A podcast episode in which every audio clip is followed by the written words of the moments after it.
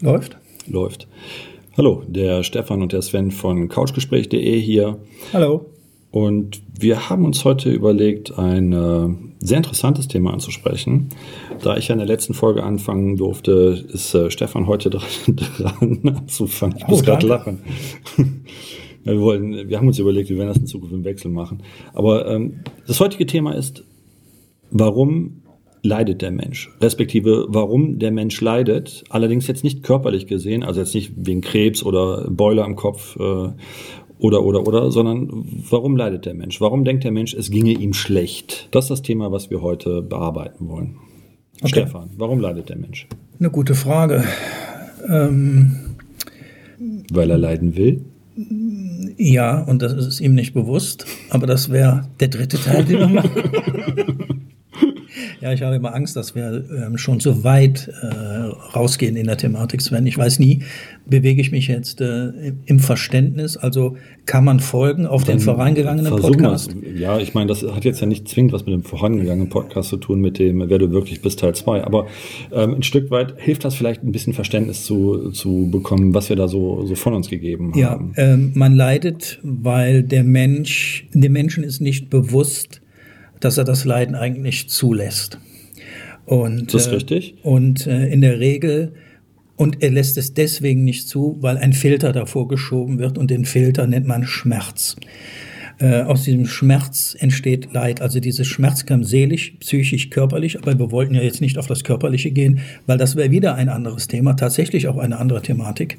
Ähm, ähm, also Leid, ich nenne ihn immer den versteckten Leid, das versteckte ja, wir Leid. Das, wir haben das Thema falsch gewählt. Wir haben das Thema falsch gewählt. Das ist anders. Äh werden das anders nennen müssen. Wir werden das Thema Ist das jetzt Cut hier oder was? Ja, das ist Cut. Nein, Quatsch. Wir werden das Thema anders nennen müssen. Wir werden das Thema nennen müssen, warum hast du Drama in deinem Leben? Weil Drama ist immer mit Leid. Ne? Wenn man sich die ganzen griechischen äh, Dramas anguckt, äh, Entschuldigung, nicht Dramas, mein Fehler, Dramen anschaut und ja. auch die, die ne, so eine Nummer, äh, wie Shakespeare geschrieben hat, lauter Dramen und so weiter.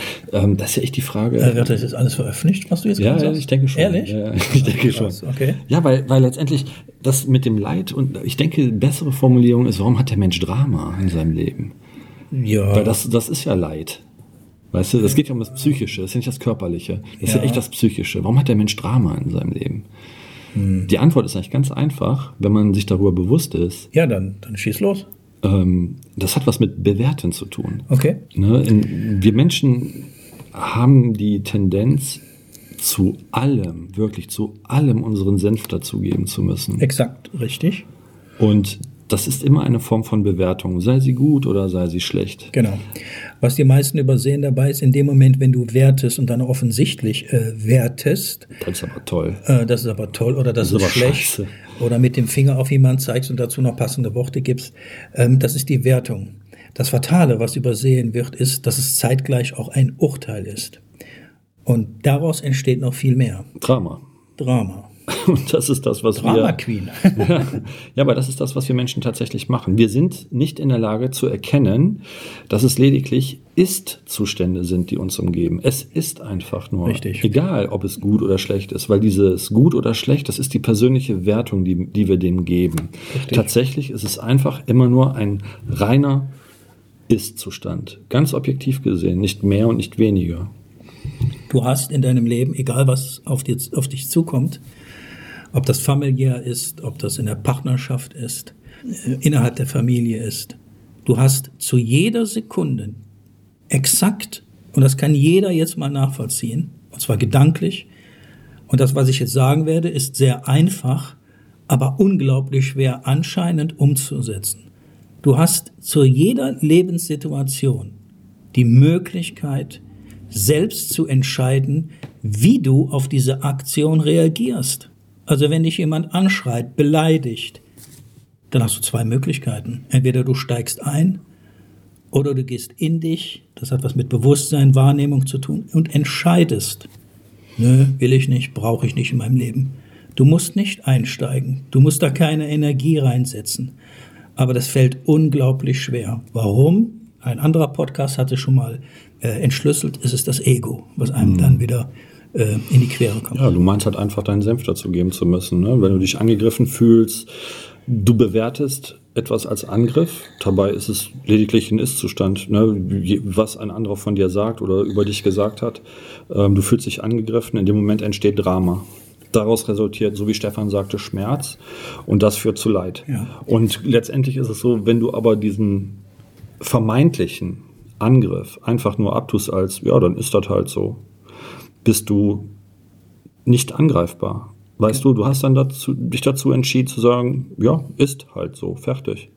In dem Moment entziehst du deinem Gegenüber aber jede Grundlage, ähm, weiterzumachen. Es entsteht kein Drama. Das ist vorbei. Daraus resultiert, dass kein Schmerz entsteht und daraus resultiert, äh, dass du keine Verletzung hast. Du kannst natürlich für dich entscheiden zu sagen, so, okay, wenn der das so sieht, dann ist das so und dann drehe ich mich halt rum und gehe. Das ist dann halt eine Konsequenz daraus.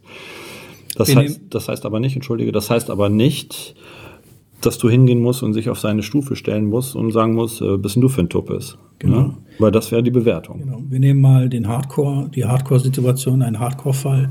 Wir nehmen ein Pärchen, was weiß ich, zehn Jahre zusammen.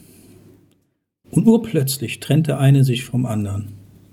Gründe irrelevant, wir können aber auch einen geben, fremdgegangen etc.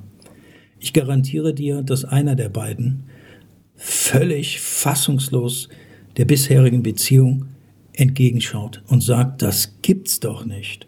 Das hätte ich niemals erwartet.